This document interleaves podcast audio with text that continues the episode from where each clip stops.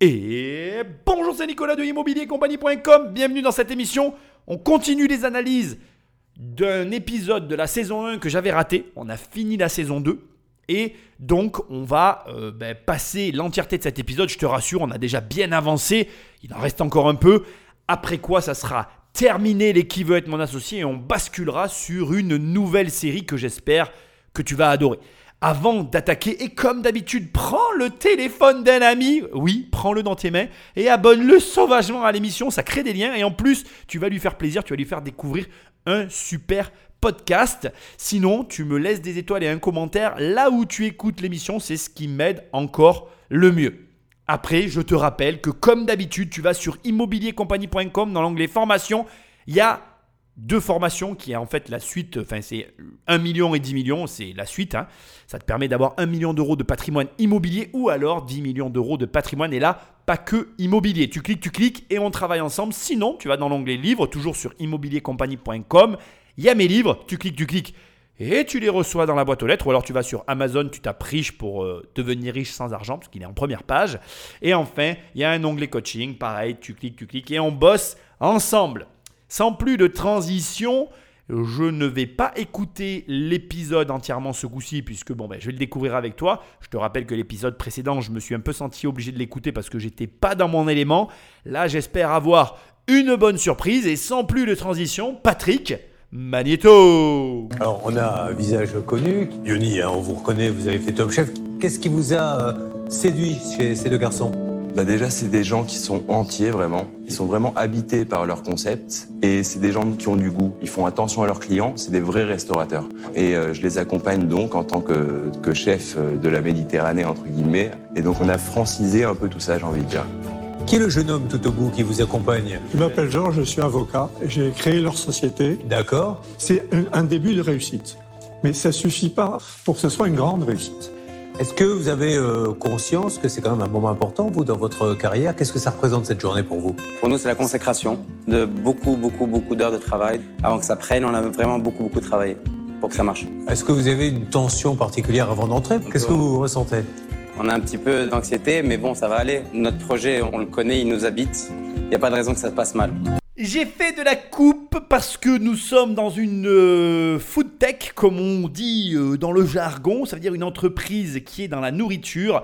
D'entrée de jeu, euh, déjà j'avais envie de couper plus tôt, mais du coup j'ai enlevé le passage parce qu'il ne servait strictement à rien.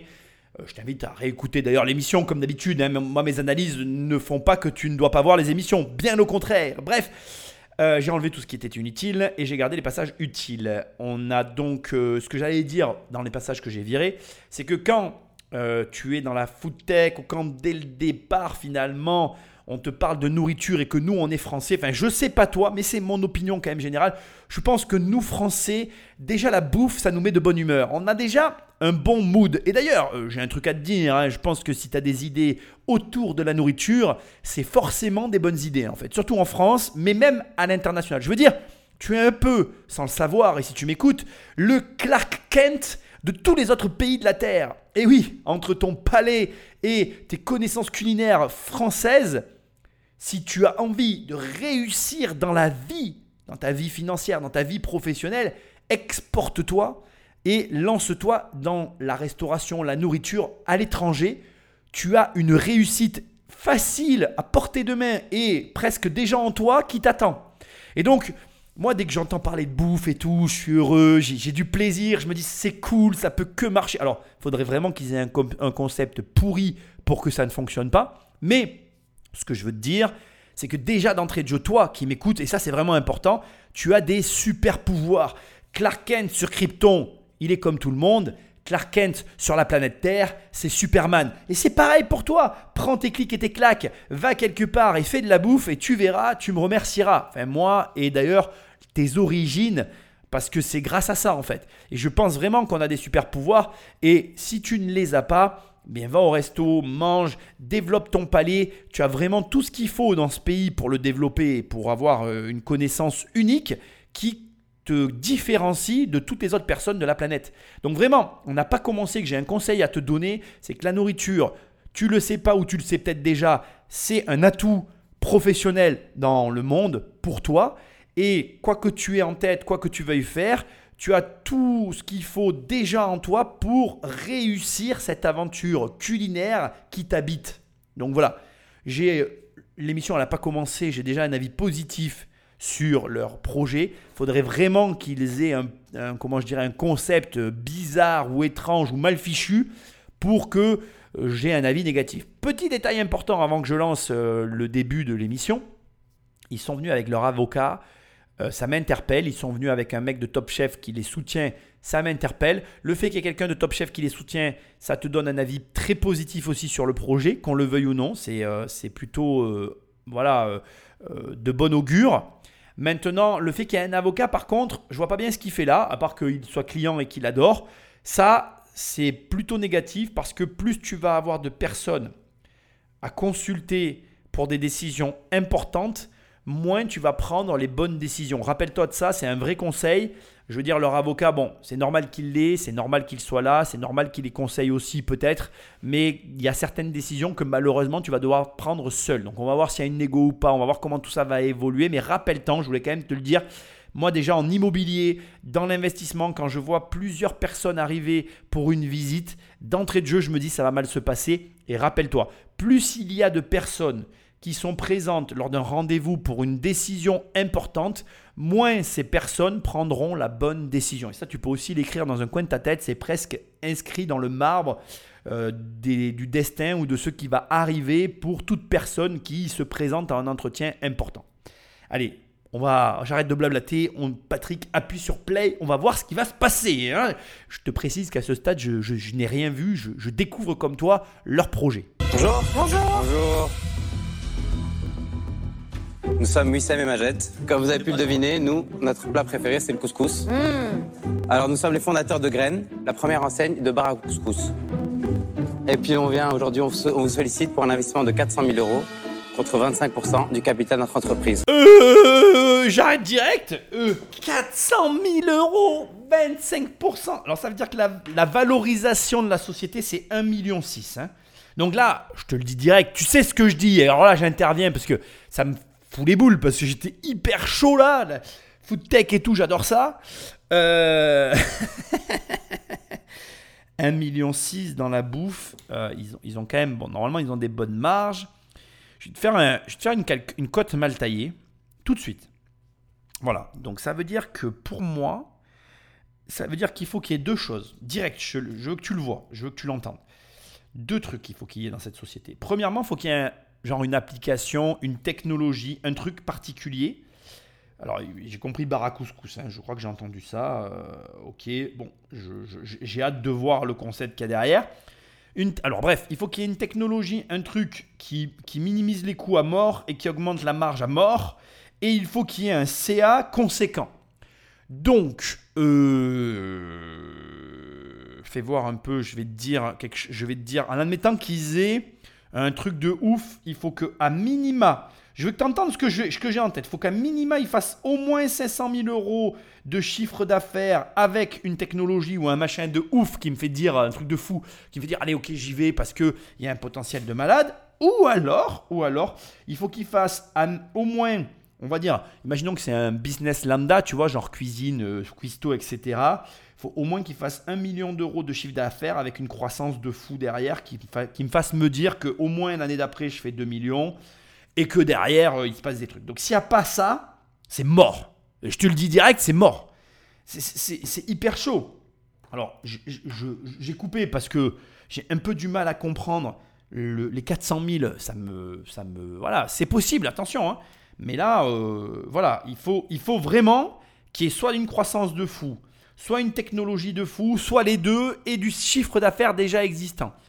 Garde-le en tête. Je te le dis à chaque fois. Tu demandes beaucoup d'argent, il faut que derrière tu poses beaucoup sur la table. C'est presque, voilà, c'est sine qua non, c'est obligatoire, c'est QFD, c'est ce que tu veux, mais c'est comme ça. Donc euh, on va voir, tu connais mes attentes, maintenant espérons qu'ils vont être à la hauteur de leurs ambitions. Le bar à couscous.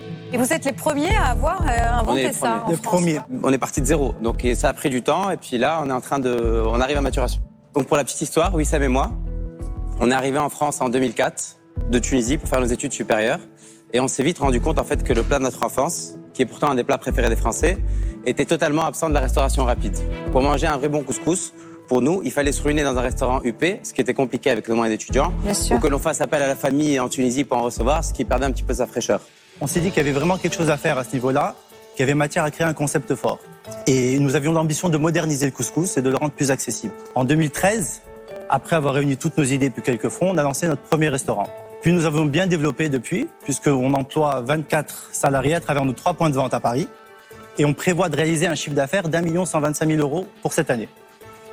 Mais tout ça n'est qu'un début. On a vraiment l'ambition de devenir les leaders de la restauration rapide méditerranéenne en France. Et dans les deux prochaines années, nous souhaitons, grâce à vous peut-être, ouvrir deux nouveaux restaurants à Paris et développer un réseau de franchises dans les grandes villes de France. Et puis à plus long terme, notre ambition est de développer Graines à l'échelle internationale en, en ouvrant dans les grandes métropoles du monde. Avant de, vous- de conquérir le monde, on va déjà essayer de vous conquérir vous aujourd'hui. Donc on va vous inviter à venir composer vos couscous et on va vous découvrir nos préparations. Ah, la bonne idée là. Et pour nous donner un petit coup de main, on va faire appel à notre consultant et ami, le chef spécialiste de la cuisine méditerranéenne, Yoni Saada. Waouh. Bonjour. Bonjour. Enchanté. Bonjour, bravo. Enchanté. Ça va? Ça se passe bien? Tout va bien. Vous êtes au top. Ils sont bien ou pas? Ils sont super. super. Top. J'ai l'impression que vous avez très faim en plus. Bah, moi, je propose qu'on aille voir de plus près. hein. Venez composer vos couscous. Donc en fait, c'est un petit peu la composition bah, du couscous royal. C'est-à-dire qu'il y a plusieurs styles de viande, plusieurs styles de légumes, évidemment. On travaille avec la saisonnalité, c'est très important. On essaie de travailler dans le locavore aussi, c'est-à-dire qu'on va prendre des produits autour des restaurants, Ouais. de manière à vraiment être dans le thème environnemental. À côté de ça, j'ai amené euh, les techniques sur tous les couscous qui seront réalisés dans chaque restaurant. Donc il y a toute une logistique qui a été mise en place de manière à ce que n'importe quel cuisinier soit capable de réaliser un bon couscous. Et on a voulu vraiment euh, rajeunir le couscous. Bah, on a qu'à le, le goûter en même temps Allez, de vous on raconter parce que ça, c'est incroyable. Je salive là. je- Tu veux servir? Comme tu veux, on fait ça, j'en fais un. façon. Allez. Ça, c'est les, c'est les contenants que vous Exactement. utilisez dans les restaurants C'est exactement ça. Le packaging a été fait exprès. Exactement. Il n'y a qu'une taille? Il y a deux tailles. Deux tailles. Il y a deux tailles. Ça, c'est la taille classique. Ok. Et il y a une taille réduite pour les petites femmes. Et toi, tu es associé dans la société Ah, je suis ou pas du tout Non associé, je suis consultant. simplement- D'accord. Donc je suis là vraiment pour leur amener toute la logistique et faire en sorte qu'on ait une régularité sur tous les D'accord. restaurants. Les gens se servent ou c'est vous qui les servez? C'est nous qui servons. Il y a un genre de présentoir. Exactement. C'est comme un bar à salade mais chaud en fait. et- D'accord. Oh, le rêve. Excusez-moi, hein, à tout à l'heure. hein. Je pars en voyage. C'est vraiment le plat convivial par excellence. Bon, alors je coupe là. Je t'avoue qu'ils m'ont un peu coupé la chic. Je les ai pris. Je, je- je reconnais que je les ai peut-être pas pris au sérieux. Pas pour les bonnes raisons d'ailleurs, comme quoi tu vois des fois. Non, je suis impressionné. Euh, je suis impressionné. Trois restaurants, 24 salariés, 1,125 alors 1 125 000 euros de chiffre d'affaires cette année. Euh, on est au-delà de ce que je te disais tout à l'heure. Donc, je t'avais dit soit 1 million avec de la croissance, soit 500 000 avec un- une tech. Donc, pour moi, ils remplissent le contrat. Donc, du coup, euh, magnifique. L'idée d'un bar à couscous, bah, effectivement, j'y avais pas pensé. Très, très, très, très bonne idée. Moi, j'aime les couscous comme tout le monde. Je savais pas que c'était le plat préféré des Français. Tu vois, comme quoi, la, le, truc, c'est hyper simple en fait. Ils, ils se sont dit, ils sont venus de leur pays avec leur connaissance à eux, qui est ni plus ni moins que ce que je t'ai dit au début en fait. Tu vas dans un autre pays, tu copies le modèle de McDonald's, parce que c'est ce qu'ils ont fait là. Ils copient le modèle de McDonald's avec finalement leur propre, euh, comment je dirais, culture, qui est la culture du couscous. Alors, euh, bien évidemment, ton humble serviteur a fait le travail. Et euh, j'ai une critique à, à formuler, à mon humble avis. Et d'ailleurs que je vais aussi me permettre de te délivrer pour que tu puisses peut-être améliorer tes réflexions. Quand on copie un concept, on le copie, on le copie réellement. Et je suis pas certain que alors, je suis pas certain, je suis partagé en fait. Je pense que leur idée est très bonne de commencer par Paris, parce que c'est là où tu vas directement euh, proposer finalement euh, et arriver à toucher le plus grand monde et peut-être à toucher la France. Mais personnellement, si je devais copier McDonald's, je commencerais tout de suite par un restaurant avec un drive. Parce que vraiment, le, le concept de McDonald's, pour moi, c'est le drive. C'est je suis dans ma voiture, je passe à ce drive, je récupère la bouffe et je me barre. Et, euh, d'être dans les grandes villes, c'est une excellente idée. Attention, je ne remets pas en cause et, euh, et je pense que les deux modèles se valent.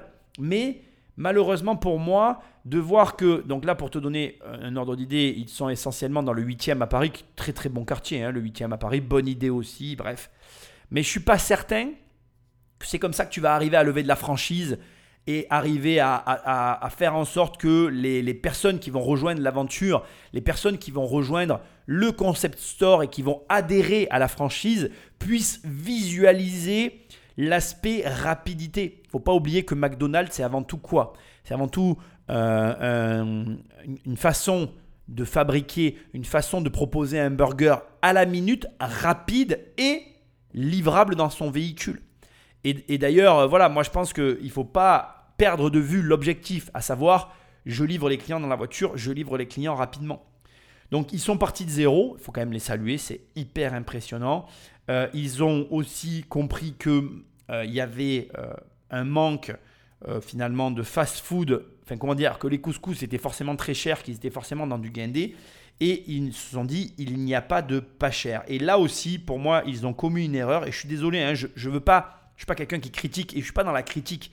Là, je suis en train de pointer du doigt dans leur modèle les petites incompréhensions qui, je pense, euh, ne leur a pas permis, ne leur permettent pas aujourd'hui de proposer un concept optimum. Ils ont bien compris certains trucs. Donc, par exemple, le fait qu'ils ont un consultant qui vient ici, je dirais, magnifier la recette, amener au plus haut niveau leur, euh, leur concept, c'est-à-dire proposer finalement la meilleure expérience au niveau du goût pour le client.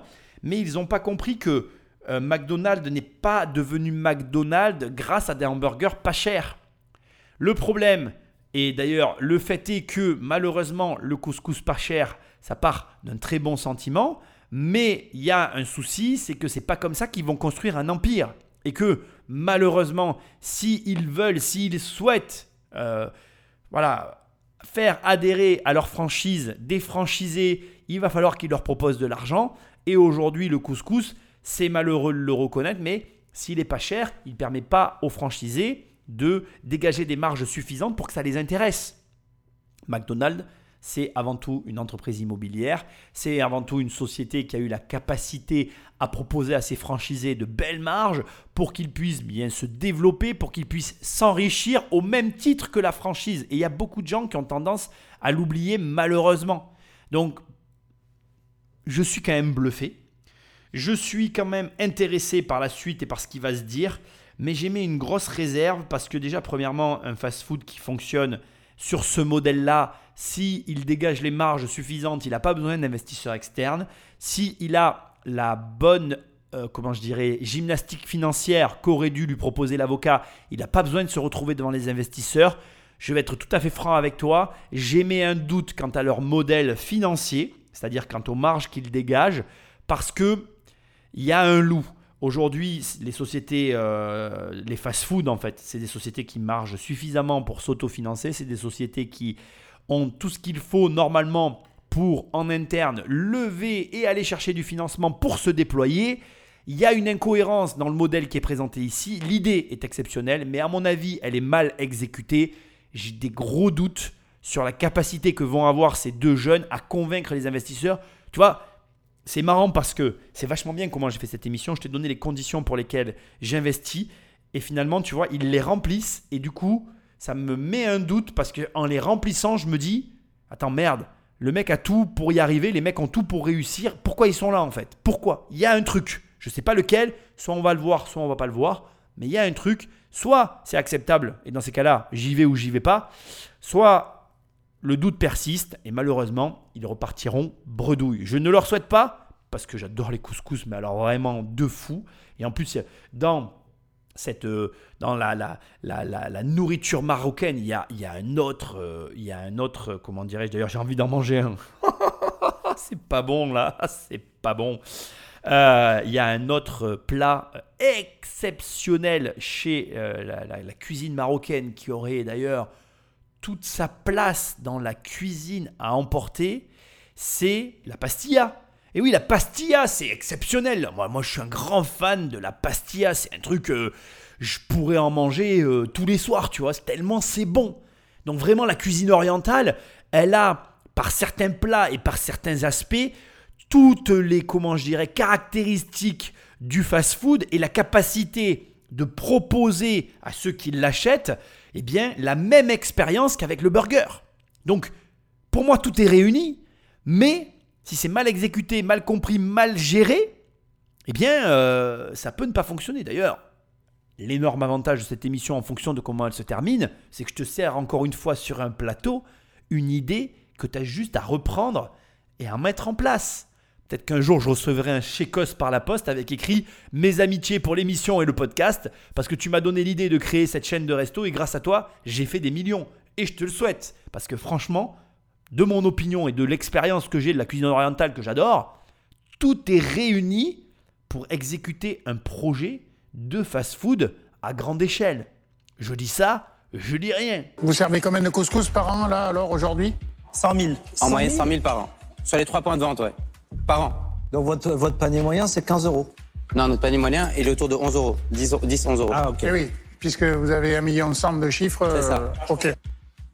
24 salariés, ça fait beaucoup, là. Il y a En du... fait, on a, vers les 24 salariés, il y a beaucoup de temps partiel. Hein. Quel est le pourcentage en masse salariale 30% du, du chiffre Et d'affaires. le coût matière, achat marchandises 20%. Vous savez que pour faire fortune, il ne faut pas dépasser 50%. hein. Et vous avez des gestionnaires qui gèrent avec vous? Non, tous les deux. On est que tous les deux. Ah. Et quelle est la proportion des gens qui mangent sur place et des gens qui euh, prennent à emporter? 70 à emporter, 30% sur place. En sachant qu'on a, sur le chiffre d'affaires global, 20% de livraison. Ah, en plus. Qui donc reprend en- plus. À travers les plateformes À travers les plateformes, exactement. On travaille très bien avec eux. Et Ah oui, forcément. on a essayé de développer, au-delà du bar à couscous, la cuisine méditerranéenne dans son ensemble. On a remarqué qu'il y avait des moments un peu plus creux en été. C'est vrai que c'est un plat qui peut paraître un peu lourd pour l'été, donc on a travaillé complètement sur des nouvelles recettes, un couscous froid et surtout plein de petites salades et des desserts. L'idée du couscous froid, un peu en salade, je trouve que l'idée est très C'est ce bonne. qu'on fait. hein. C'est ce qu'on fait. Donc on s'est diversifié dans ce sens-là. On, on s'est, on s'est pas, on s'est pas lancé dans les sushis ou dans les, dans les pizzerias. On s'est lancé vraiment dans ce qu'on maîtrise. Et on a pris aussi des consultants, comme, euh, comme le chef Unisada, pour nous aider justement à nous développer et à faire une carte, quelque chose de cohérent. Bon, c'est très bon. Excusez-nous, on mange, mais c'est très bon. Hein. Ah non, mais bravo. hein. Moi, je propose Merci qu'on a- on applaudisse rigolez, le, merci le à chef. vous, merci beaucoup. Et franchement, vous pouvez leur faire confiance, c'est vraiment des bosseurs et euh, ils ont de la jugeote et, euh, et je pense que c'est un super beau concept. Génial. Merci beaucoup. Merci à vous tous. Merci, au revoir. Au revoir. En eux. Au revoir. Merci. Merci. Merci. Avis à tous les restaurateurs qui nous écoutent. On a Marc de Bordeaux, le Bordelais, qui nous dit que si tu veux faire fortune, faut pas dépenser en coût matière les 50%, hein, limite à ne pas franchir. La restauration, c'est vraiment un métier. Parce que, bon, bah, comme tu l'as compris, sur 1 million 100, en fait, en gros, globalement, euh, tu enlèves 20% euh, de coût matière. Donc, on, on peut considérer que, en gros, euh, ils ont 200 000 euros. Tu vois, je, je, je je vais pas te faire, enfin, je, je te fais grâce des 100 000 euros. Mais encore que j'ai pas vraiment raison. Tu as donc 220 000 euros euh, qui partent en coût matière. Il te reste 880 000 euros de l'autre côté. Les 880 000 euros, il te faut déduire la masse salariale qui est énorme. Euh, il l'a dit lui-même. euh, 24 personnes.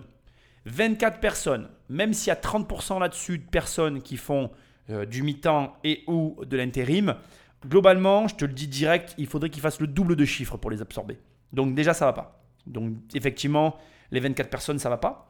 Euh, en gros, la règle, hein, je te la donne, c'est 100, 100, 150 000 euros par salarié. Si tu veux t'en sortir, plutôt 150 hein, d'ailleurs. hein. donc euh, tu imagines, hein, 24 personnes, tu fais fois 150 000 euros, je suis même loin du compte. Il faudrait qu'il fasse 3 millions 6 pour vraiment être bien, tu vois. Mais bon, on va dire que déjà tu fais x2, 2 millions 4, 100 000 par salarié, en sachant qu'il y a 30% quand même qui sont là. euh, Je pense que ça pourrait passer de ce que je sais de la restauration, c'est pas mon métier, donc chacun son boulot. 70% emporté, 30% sur place. À ça t'ajoute 20% de vente au travers des livraisons. Il faut bien évidemment penser au loyer et aux charges annexes puisqu'ils ont fait le choix d'avoir euh, des adresses physiques.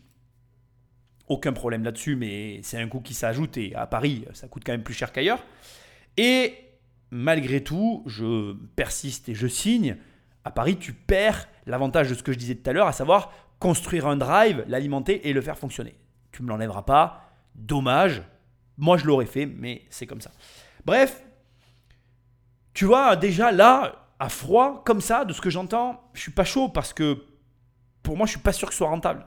Il manque du chiffre d'affaires. Bon, c'est normal que j'ai pas tous les éléments. Un point par contre extraordinaire qui me qui, qui, me, qui me donne le sourire et qui me fait me dire quand même ça vaudrait le coup de s'y intéresser, c'est c'est le fait qu'ils ont eu l'idée de convertir le couscous en couscous froid l'hiver pour, euh, pardon, l'été pour rester dans ce qu'ils savent faire. C'est-à-dire que on n'est pas sur un, fast-food qui, qui dit, bah, comme ils l'ont dit d'ailleurs, je, fais des sushis l'été parce que le couscous l'été, euh, c'est en inéquation avec le, le, le- le temps. Quoi. Effectivement, j'ai moins envie de manger un couscous l'été que l'hiver. Et encore que tu serais surpris, comme je t'ai dit, la pastilla pour moi, ça se mange euh, sans fin et en permanence, donc euh, bon, pas de problème pour moi. Mais au demeurant, je voulais quand même que tu l'entendes, j'ai une euh, réserve sur euh, la, la- la- la- comment je dirais, le, le fait qu'on ne puisse pas manger un couscous l'été chaud, parce que moi, ça me gêne pas de manger l'été un couscous. Bref, bon voilà, j'entends, ils l'ont fait en froid, bravo à eux, excellente idée. Je vois aussi qu'ils se régalent, donc c'est quand même extrêmement positif. Donc franchement, et et de ce que je vois, de ce que, de ce que je vois, de ce que j'entends, je suis euh, conquis. Je suis allé voir sur leur site, c'est beau, c'est coloré. Euh, effectivement, on est sur des pots qui sont des pots euh, de couscous en carton, tu sais, comme on le retrouve dans les chaînes. C'est vraiment, euh, ça donne envie, c'est bien fait, c'est coloré. Euh, Tout est parfait pour moi en fait. Donc vraiment, ce qui me freine, c'est le chiffre d'affaires, la gestion globale et euh, la masse salariale qui est en inéquation avec le chiffre annoncé. Donc voilà, j'ai un petit frein et aussi le montant demandé, 400 000 euros. Comme je t'ai dit tout à l'heure, j'ai un problème pour moi.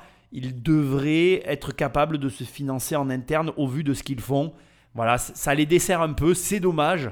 Peut-être qu'ils demandent trop. À leur place, j'aurais demandé beaucoup moins. Je me serais débrouillé pour demander moins de 100 000 euros. En tout cas, en ce qui me concerne, je levais le portefeuille direct. Là, il y a une incohérence entre le montant qu'ils demandent et, euh, et je dirais euh, et les résultats qu'ils affichent.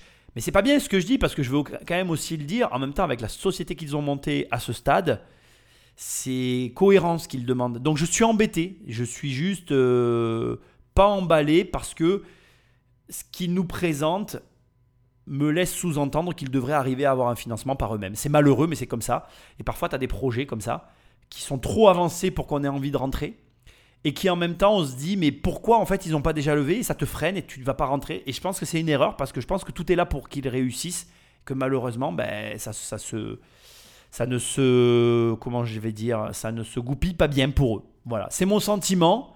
On va voir ce que les autres vont dire. Peut-être que c'est le moment où ils vont lever le portefeuille peut-être pas. J'espère me tromper parce que malgré tout le concept me paraît jouable voilà c'est comme ça Au-delà du bouche à oreille, vous comptez sur quoi pour faire connaître euh, la marque? Parce que quand on veut franchiser euh, sa marque, on a besoin d'être connu. Alors, nous, ce qu'on ce qu'on a prévu justement dans l'investissement des 400 000 euros, on se laisse une somme, justement, pour travailler sur ce réseau de franchise. Mais il faut aussi que vous gardiez une belle somme pour embaucher quelqu'un qui va gérer ça pour vous. C'est ça, mais Vous surtout allez qu'on a, devenir dingue. on a vraiment besoin de sortir de l'opérationnel. Là, on a la tête dans le guidon. On est Donc, il faut entre la cuisine, la camionnette. là, on est vraiment encore vraiment vraiment dans l'opérationnel. Et vos, vos trois points de vente, est-ce qu'ils sont à l'équilibre, rentables? Ils sont rentables, les trois. On a une rentabilité, on a une CAF qui nous permet d'ouvrir chaque année une nouvelle boutique. Donc on peut le faire tout seul. Mais en gardant, comme, on en parlait tout à l'heure, la tête dans le guidon. C'est-à-dire en étant toujours dans l'opérationnel. Parce que tant qu'on est dans l'opérationnel et tant qu'on est plongé dans les problèmes qu'il y a à gérer au quotidien, bah, c'est compliqué pour nous. Donc nous, très honnêtement, on est très ambitieux et on est assez sûr de nous. On sait qu'on va y arriver.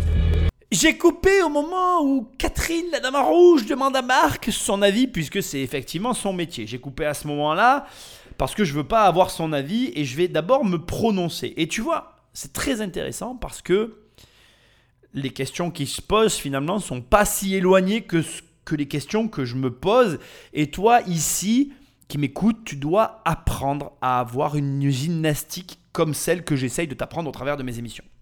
Premièrement, euh, tu as bien compris qu'il parle de la CAF. Donc la CAF, je voudrais quand même t'expliquer ce que c'est au cas où tu ne le saches pas. En comptabilité, c'est la capacité d'autofinancement. C'est un ratio qui permet d'évaluer les ressources générées par le cycle d'exploitation d'une entreprise et qui permet d'assurer ou non son autofinancement après, euh, d'après les comptes de résultats.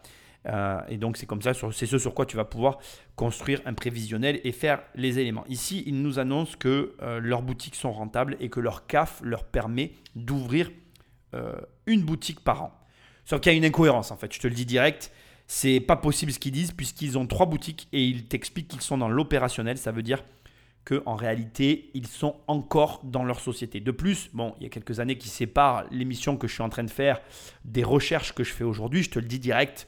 Il y a un truc qui m'a alerté quand je suis arrivé sur leur site. Il n'y a plus que deux boutiques au lieu de trois initialement. Donc ça veut dire que leurs sociétés ne sont pas aussi rentables que ceux qu'ils annoncent ici. Il y a un autre élément hyper important, c'est qu'ils te disent, nous on veut faire un réseau de franchise. Et Catherine a posé la bonne question, au-delà du bouche à oreille, comment comptez-vous vous faire connaître? Tu me vois arriver là avec mes gros sabots, comme je te le dis toujours d'habitude? Bien, ça sent à plein nez les dépenses marketing sur la somme qui est demandée. C'est-à-dire que sur les 400 000 euros, il n'y a pas eu de réponse claire et directe en mode, voilà, il va y avoir 100 000 euros qui vont permettre de développer un réseau de franchise. Comme l'a dit très bien Marc Simoncini, tu as des spécialistes sur le développement de franchise que tu vas devoir embaucher pour te permettre de développer ce système, qui est un système... Euh, voilà, c'est assez particulier, c'est pas donné à tout le monde, c'est pas facile pour tout le monde, c'est très très très particulier, il faut être capable de le faire.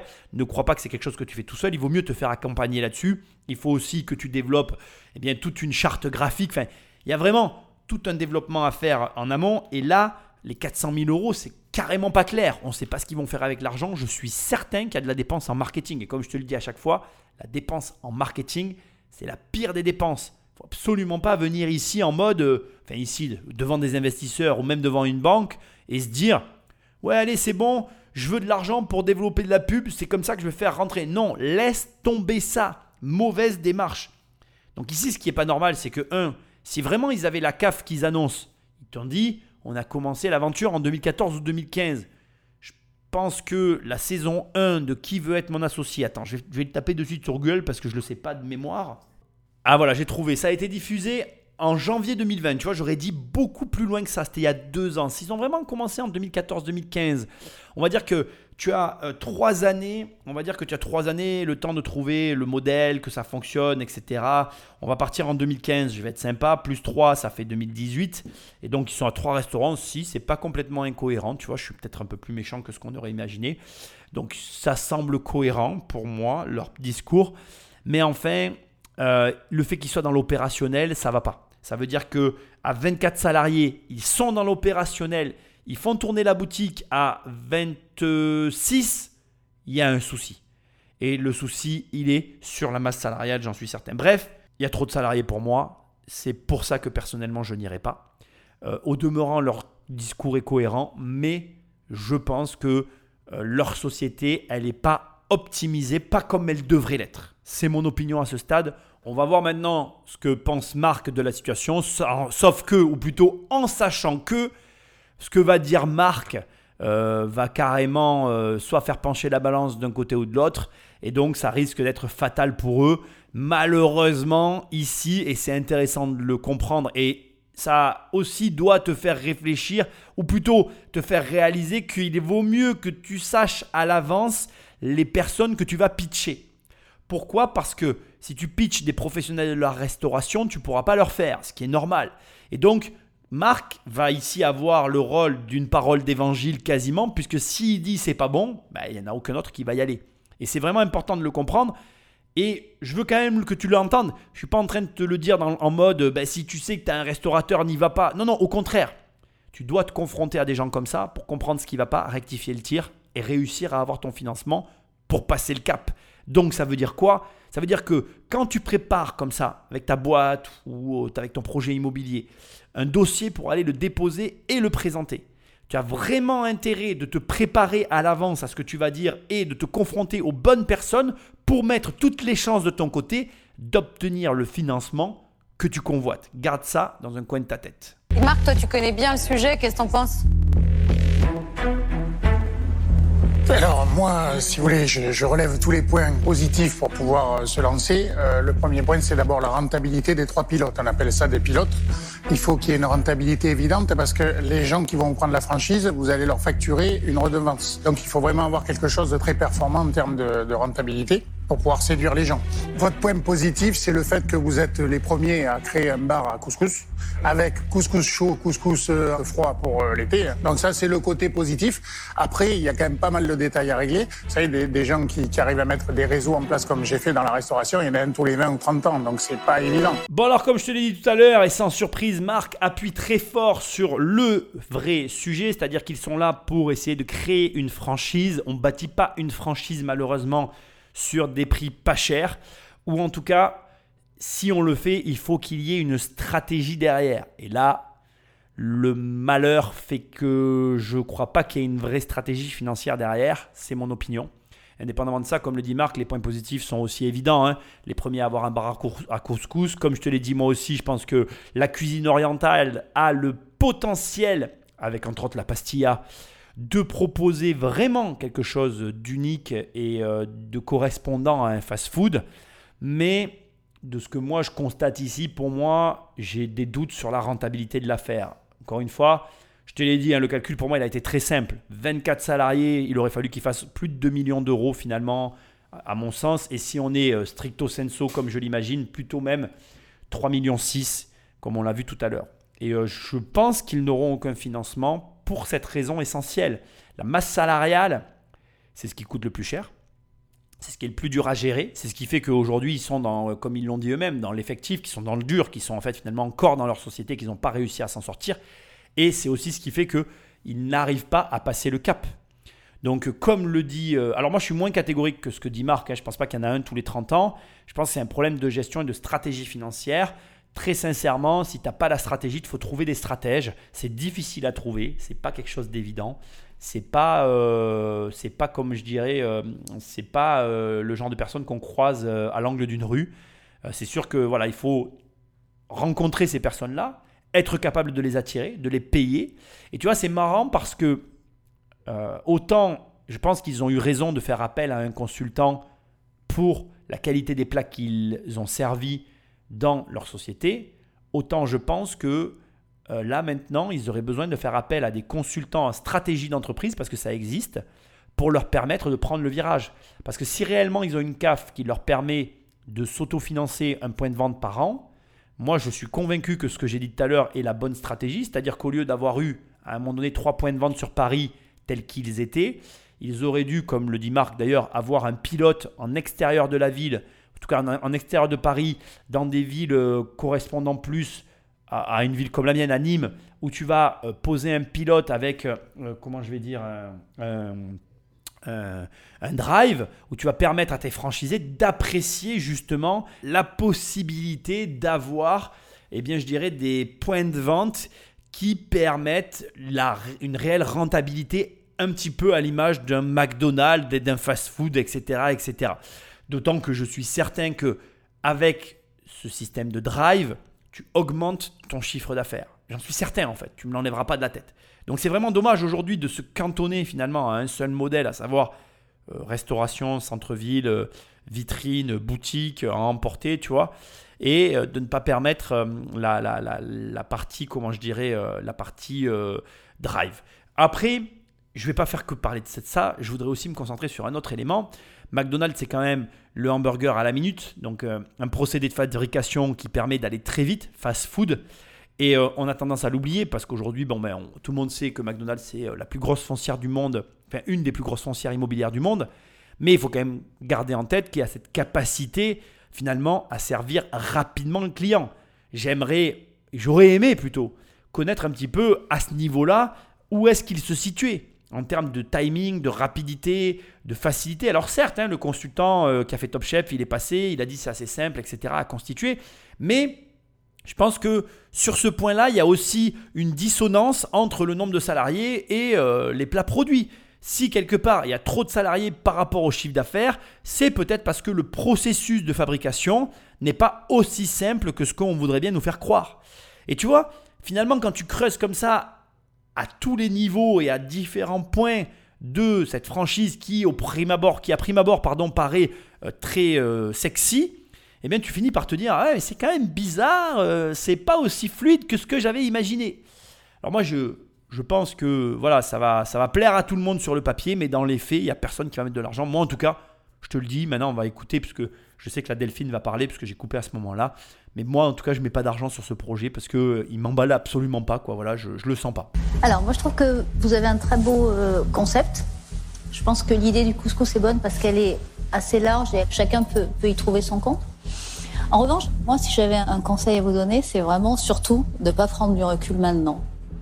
Ce sont des métiers, c'est des métiers de passionnés. Hmm.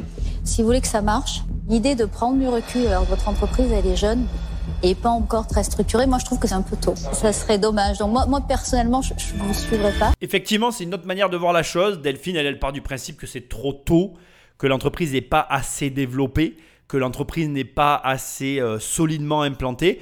Effectivement, c'est aussi une manière de voir les choses. Ça corrobore un peu ce que j'ai dit, c'est-à-dire que peut-être aussi ils ont surembauché par rapport à une croissance et que le chiffre d'affaires va suivre.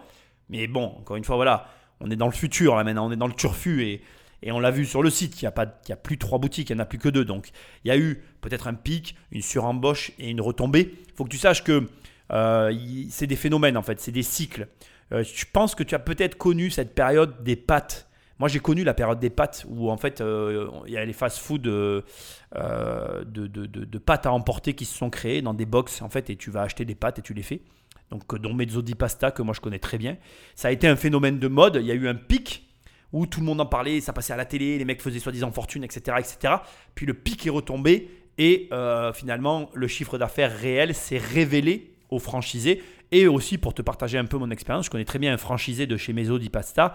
Il avait ouvert deux points de vente. Il avait mal choisi sa deuxième ville. Il n'était pas rentable. Il a dû fermer en fait, hein, malgré un concept fort et qu'il avait ouvert et développé en plein pendant le boom. hein. Et aujourd'hui, il, tourne que sur un seul concept store qui lui suffit largement pour vivre à lui, sa femme et ses enfants.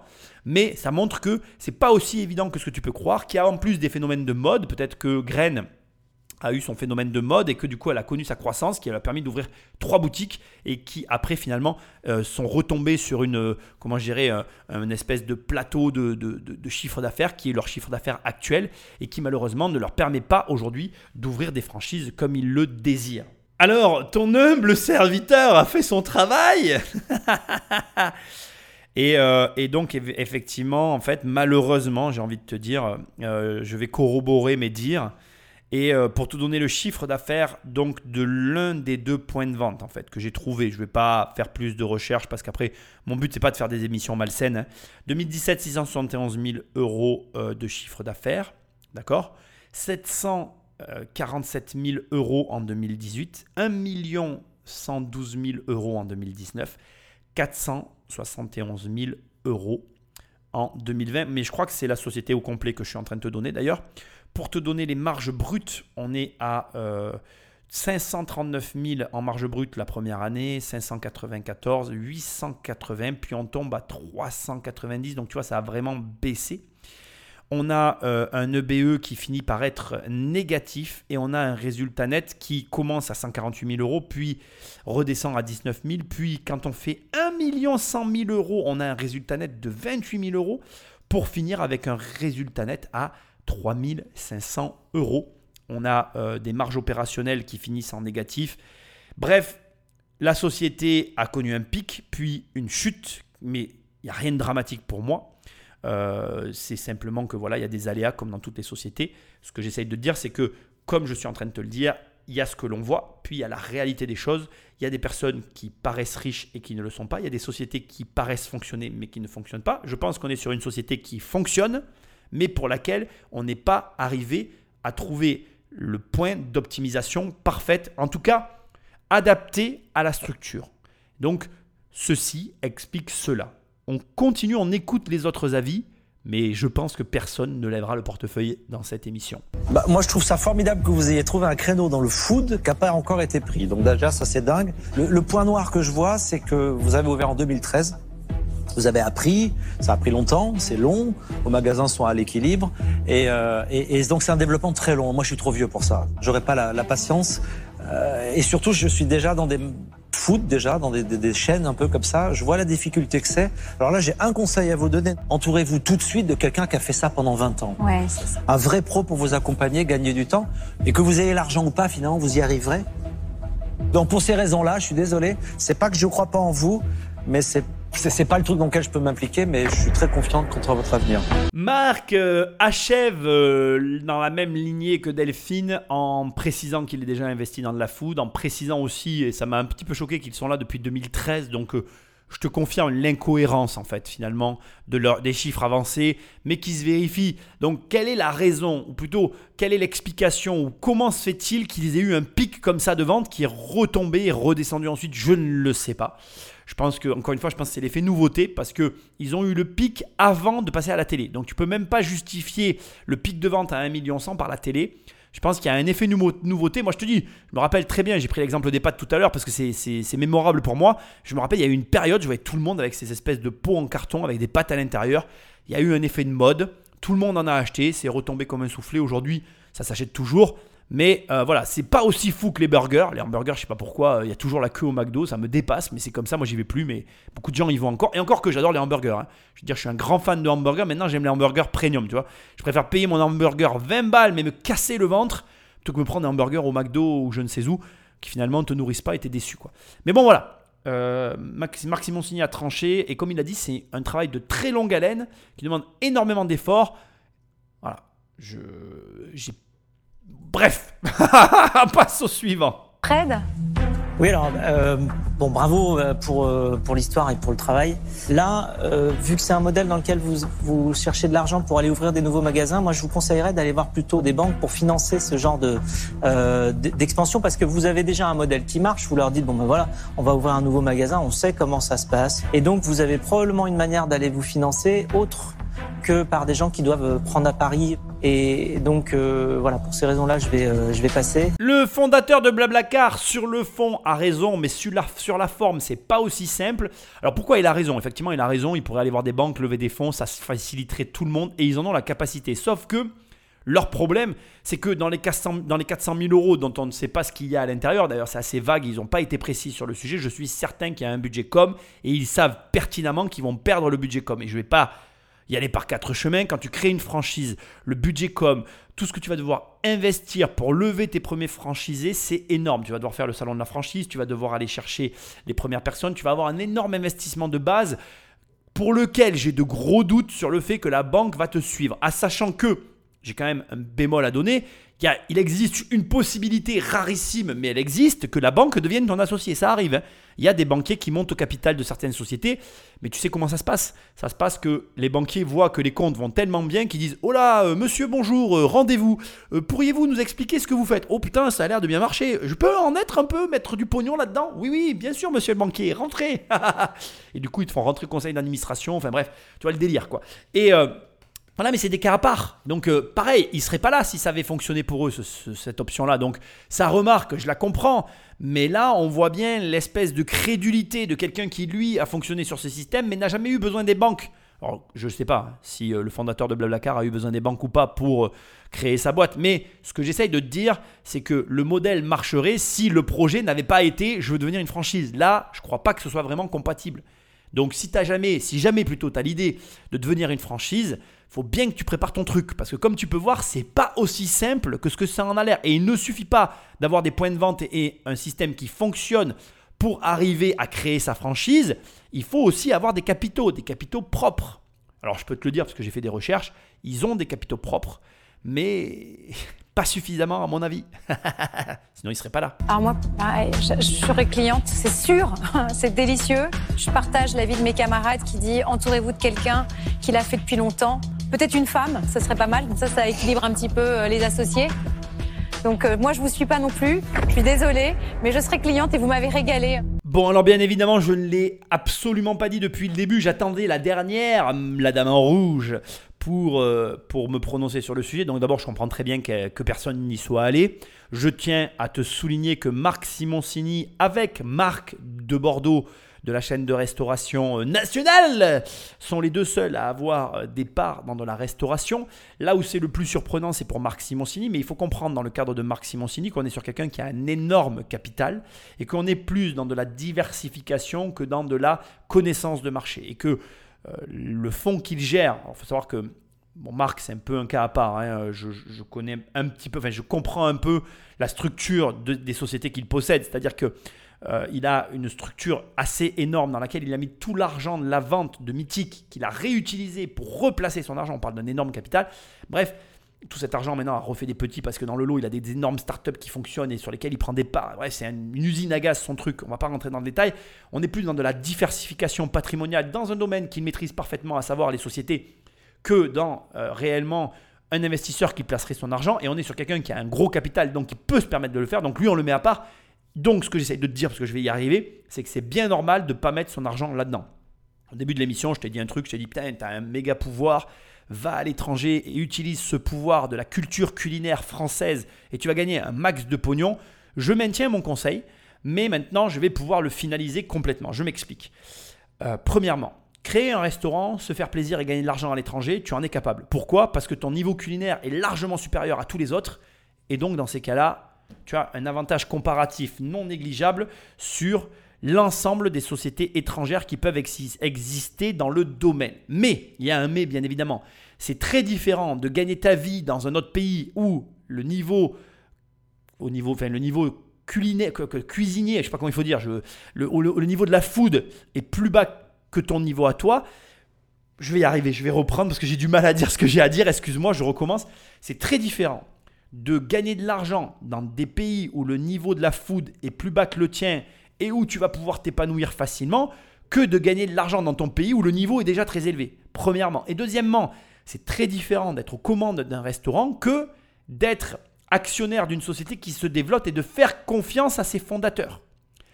Donc, c'est pour toutes ces raisons que je te déconseille grandement d'investir déjà dans des sociétés qui sont dans la food en France, premièrement, et deuxièmement, je te déconseille d'y investir si tu ne t'y connais pas toi-même. En fait, le conseil est très précis. Le conseil du début et le suivant, c'est tu sais pas quoi faire de ta vie, euh, tu gagnes pas de fric en France, tu gagnes 1000, 2000 ou 3000 euros par mois en France. Là, dans cette configuration-là, jusqu'à 5000 euros par mois en tant que salarié, même jusqu'à 10 000 euros par mois, tu sais pas quoi faire et tu n'arrives pas à dépasser les 5-10 000 euros par mois prends tes clics et tes claques, barre-toi à l'étranger et fais fortune dans la nourriture. Tu pourras le faire très facilement, tu vas faire du pognon. Mais si tu gagnes bien ta vie en France, dans d'autres domaines d'activité, ne t'emmerde pas avec la nourriture. Tu comprends? Et ils ont donc tous bien raison de ne pas se lancer là-dedans, parce que c'est un domaine très particulier, et pour franchir le cap, il n'y a que Marc de Bordeaux ici présent qui est capable de le faire. Et on va voir ce qui va prendre part ou pas au projet. Moi j'ai des doutes, parce qu'encore une fois, je trouve que la masse salariale est trop importante mais on va le voir. Donc voilà, je comprends très bien que personne ne les ait suivis dans l'aventure. Maintenant, il n'y a qu'une personne ici qui avait la capacité et le potentiel de le faire, et c'est à elle de parler. Je vais prendre la parole. Moi, je trouve que c'est très bien que vous soyez des entrepreneurs, que vous ayez des idées de développement, c'est parfait. Par contre, je trouve qu'avec trois pilotes, ils doivent vous donner la puissance financière de vous lancer dans la franchise tout seul. Si avec trois pilotes, ça vous donne pas la puissance financière, c'est que c'est peut-être pas assez puissant pour pouvoir se développer en franchise. Donc, je vous suivrai pas. Mais bien sûr, je vous félicite quand même pour ce que vous faites. Merci. Moi, en tant que professionnel, je vais vous serrer la main parce que je sais que ce que vous faites, c'est dur. Et, euh, Merci je vous beaucoup. Je vous félicite. Merci beaucoup. Merci. Merci.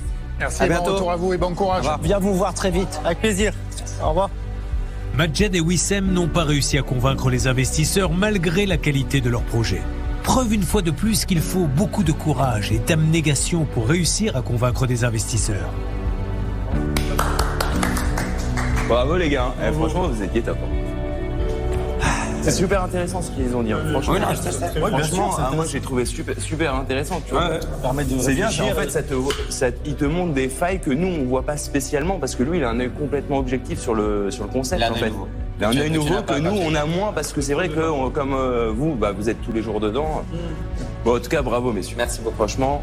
Alors c'est certain qu'il faut dire bravo, c'est certain qu'il faut retenir les derniers mots de Marc de Bordeaux, qui est, euh, ben voilà, c'est vraiment c'est plus impactant quand c'est un vrai professionnel qui le dit. Moi j'ai détecté surtout une, défaillance salariale, mais lui quand il dit, euh, en fait si avec trois pilotes vous n'arrivez pas tout simplement à trouver et à avoir la puissance financière pour créer votre franchise, c'est que le concept ne fonctionne pas. Ça ne veut pas dire que le restaurant ne marche pas, ça ne veut pas dire qu'ils ne gagnent pas leur vie avec le restaurant, ça veut juste dire que le concept en l'état ne fonctionne pas pour être une franchise. Donc la fin va être peut-être surprenante, et laisse-moi te dire une chose, qui, si c'est ce qui s'est passé entre-temps, est la meilleure décision qu'ils ont jamais prise, s'ils ont fermé un point de vente pour réoptimiser, réoptimiser leur système, pour réaméliorer et rendre plus performant ce qu'ils avaient déjà, alors ils ont pris la bonne décision. Il faut que tu comprennes que parfois, il vaut mieux faire un pas en arrière pour mieux faire trois pas en avant que vouloir conserver ce qu'on a acquis à tout prix et ne jamais plus avancer. Et c'est très difficile parce que, comme on l'a bien compris, ils ont commencé euh, la tête dans le guidon en 2013, arrivé jusqu'à 3 points de vente. Il y a déjà énormément de gens qui n'y arrivent pas. Moi, je les félicite, je leur dis bravo. C'est très compliqué de monter une société, c'est très compliqué de monter une société qui marche, c'est très compliqué d'embaucher. Tout est difficile, il faut pas se voiler la face. Mais toi qui écoutes, il faut pas que tu baisses les bras. C'est en te renseignant, c'est en travaillant, c'est en étudiant, c'est en bossant tes sujets que tu vas réussir à atteindre tes objectifs et pas en faisant l'inverse. Et moi, je dois le reconnaître. Euh, voilà, le travail permet d'arriver à tout. Après, il faut de la chance. Après, il faut plein d'autres paramètres qui vont te permettre d'atteindre le résultat que tu convoites. Mais il faut que tu bosses. Il n'y a pas de secret. Et je n'ai aucun doute sur le fait que ces deux jeunes ont l'âge et le potentiel de malgré tout atteindre leurs objectifs.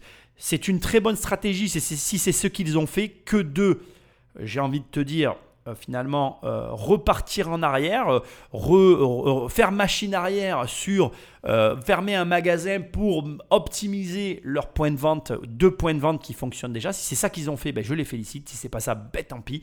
En tout cas, la restauration, c'est un métier particulier. Si tu n'arrives pas à gagner d'argent en France, utilise ce levier à l'étranger. Par contre, sois très vigilant en France pour investir parce que c'est très difficile entre le système fiscal, le mode de fonctionnement d'un restaurant et euh, l'organisation et le savoir-faire qu'il faut pour se développer à l'échelle nationale, voilà, la restauration, ça reste un métier à part entière et il faut en être issu pour être capable d'arriver au plus haut point.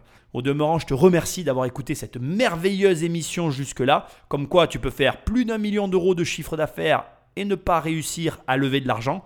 Ça doit te donner matière à réfléchir et ça doit aussi te montrer que bien, le chiffre d'affaires, ça veut rien dire en fait. Moi, je le raconte dans mon livre Devenir riche sans argent. Nous aussi, en immobilier, on a fait 1 euh, million d'euros de chiffre d'affaires et je trouvais qu'on ne gagnait pas d'argent. C'est pour ça que j'ai tout remanié en profondeur. C'est des choix difficiles, mais c'est parfois la seule et unique solution pour arriver à gagner de l'argent. Bref, Like, partage, abonne-toi, laisse-moi des étoiles et des commentaires là où tu écoutes l'émission. Va sur immobiliercompagnie.com pour travailler avec moi dans les formations ou alors clique pour télécharger et recevoir les livres. Bref, merci de ta fidélité et je te dis à très bientôt dans une prochaine émission. Salut